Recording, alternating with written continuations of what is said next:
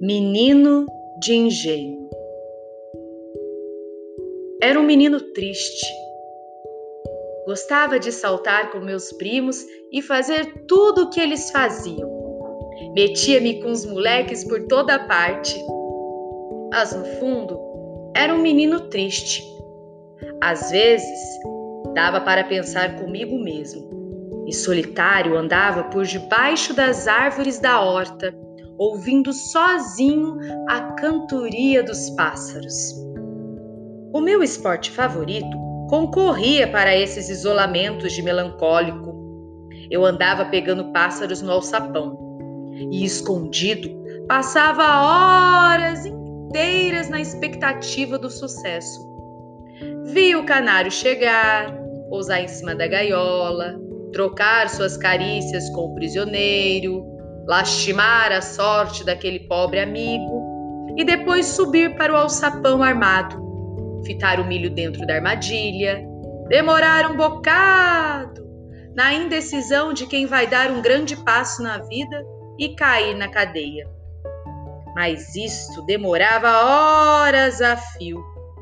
Muitos chegavam, examinavam tudo, punham o bico quase que dentro do alçapão e iam-se embora bem senhores do que se preparava para eles. Enquanto os canários vinham e voltavam, eu me metia comigo mesmo, nos meus íntimos solilóquios de caçador. Pensava em tanta coisa. E um rastejar de calangro nas folhas secas fazia um ruído de coisa grande bulindo. Pensava então naquilo que, junto de gente, eu não podia pensar. Já estava no engenho há mais de quatro anos. Mudara muito desde que viera de Recife.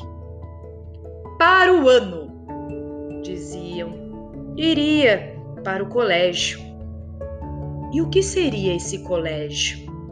Os meus primos contavam tanta coisa de lá, de um diretor medonho, de bancas, de castigos, de recreios, de exercícios militares que me deixavam mesmo com vontade de ir com eles.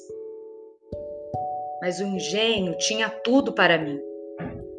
Tia Maria tomava conta de mim como se fosse mãe, e a lembrança de minha mãe enchia os meus retiros de cinza. Por que morrera ela? E de meu pai, por que não me davam notícias? Quando perguntava por ele, afirmavam que estava doente no hospital. E o hospital ia ficando assim, um lugar de onde não se voltava mais. Via gente do engenho que ia para lá com a carta do meu avô não retornar nunca.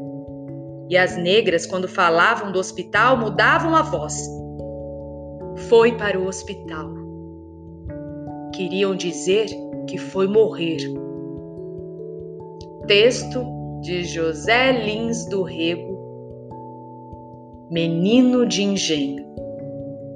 Rio de Janeiro, editora José Olímpio, 2008, páginas 94 e 95.